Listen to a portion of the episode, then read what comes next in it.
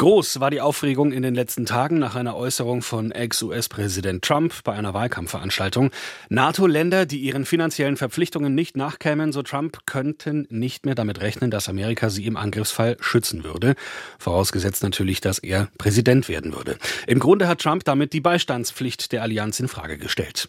Wenn sich ab heute die Verteidigungsminister der NATO für zwei Tage in Brüssel treffen, dann dürften diese Aussagen von Trump sicherlich diskutiert werden. Darüber spreche ich jetzt mit Claudia Major, Politikwissenschaftlerin und Leiterin der Forschungsgruppe für Sicherheitspolitik der Stiftung Wissenschaft und Politik. Dass Trump die NATO als unnütze Bürde sieht, das ist ja relativ bekannt. Wie ernst nimmt man bei der NATO diese Drohungen? Man nimmt diese Drohungen sehr ernst weil man das zwar aus der ersten Amtszeit von Trump 2016 bis 2020 schon mal gehört hatte, aber die Lage natürlich jetzt eine ganz andere ist. Es gibt den Krieg Russlands gegen die Ukraine. Das ist von Berlin zwei Flugstunden entfernt. Das heißt, ein revisionistisches, militaristisches Russland an den Toren von Europa. Und damit stellt sich die Sicherheitsfrage natürlich in Europa ganz anders, aber auch weltweit. Und das beunruhigt die Europäer ungemein und macht diese Aussage von Trump noch umso gefährlicher und verstörender.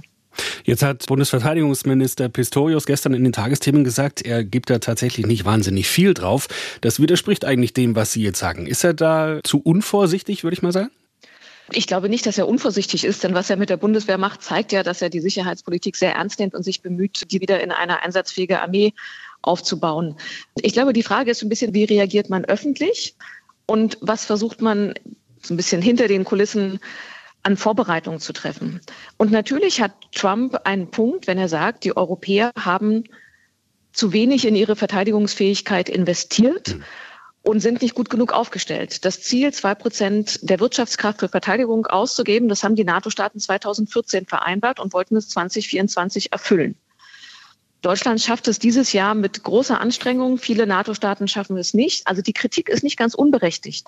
Die Frage ist aber, ob man deswegen eine Allianz aufkündigt. Und das ist, glaube ich, eher der Punkt, dass Trump nicht an Allianzen glaubt, sondern das so ein bisschen als ja, so ein transaktionales System ansieht. Und das ist natürlich nicht die Idee einer Allianz. In diesem Jahr geht man davon aus, dass 18 von 31 Mitgliedstaaten dieses 2-Prozent-Ziel tatsächlich schaffen. 2015 waren es gerade mal drei Mitgliedstaaten. Ist das jetzt tatsächlich auf Donald Trumps Verdienst sozusagen zurückzuführen oder auf seine Aussagen in seiner ersten Amtszeit? Oder liegt es tatsächlich auch daran, dass der Krieg in der Ukraine die Mitgliedstaaten dazu bewegt hat, mehr zu tun? Wenn man sich die Zahlen ansieht, beispielsweise auch den deutschen Verteidigungshaushalt, fängt er an zu steigen nach der russischen Annexion der Krim 2014.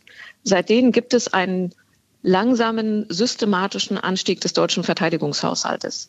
Es ist immer sehr schwierig, da eine Kausalität reinzukriegen, aber ich sehe sie eher in dem russischen Angriff 2014 als in der Zeit von Trump. Wenn ihm das hilft, den Europäern gegenüber freundlicher aufgestellt zu sein, dann ist gut. Aber ich würde das eher in der sicherheitspolitischen Lage in Europa sehen als in Trump.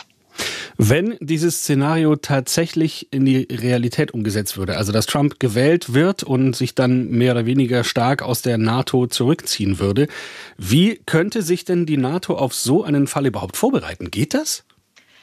Wir müssen ja überlegen, was es heißen würde, dass sich die USA zurückziehen. Also welche Leerstellen, welche Baustellen müssten die Europäer dann alleine bewältigen? Und das ist einmal die politische Führung. Stehen die Alliierten zusammen? Finden sie Kompromisse? Starten sie neue Initiativen? Und da ist die amerikanische Führungsrolle, alle an einen Tisch zu kriegen und das Haus zusammenhalten, das kann keiner so einfach ersetzen. Dann kommen dann wahrscheinlich Frankreich, Deutschland, Großbritannien ins mhm. Spiel als große Europäer, aber sie haben nicht die gleiche Rolle, nicht das gleiche Gewicht wie die USA und würden auch nicht so respektiert werden.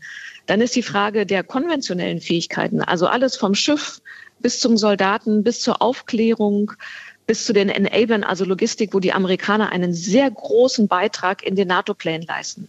Wenn das die Europäer alles ersetzen sollen, brauchen sie sehr lange und da reden wir auch nicht über zwei Prozent Verteidigungsausgaben. Da reden wir über 10 bis 15 Jahre bei deutlich mehr Ausgaben, um all diese Lücken zu füllen. Das dritte wäre die nukleare Abschreckung. Die momentan zu großen Teilen auf den Beiträgen der USA beruht. Das heißt, diese Lücken zu füllen, ist eine enorm große Herausforderung, die nur sehr langfristig möglich wäre mit sehr großen finanziellen Aufgaben. Und wir müssen auch wissen, dass eine NATO ohne die USA verwundbarer wäre, instabiler wäre. Es wäre in keinster Weise anstrebenswert. Wir müssen aber auch darauf hinweisen, dass es nicht nur um Europa ginge. Wenn Trump sagt, ich glaube nicht mehr an Allianzen, dann ist dahinter ja die große Frage, was machen die USA eigentlich jetzt international?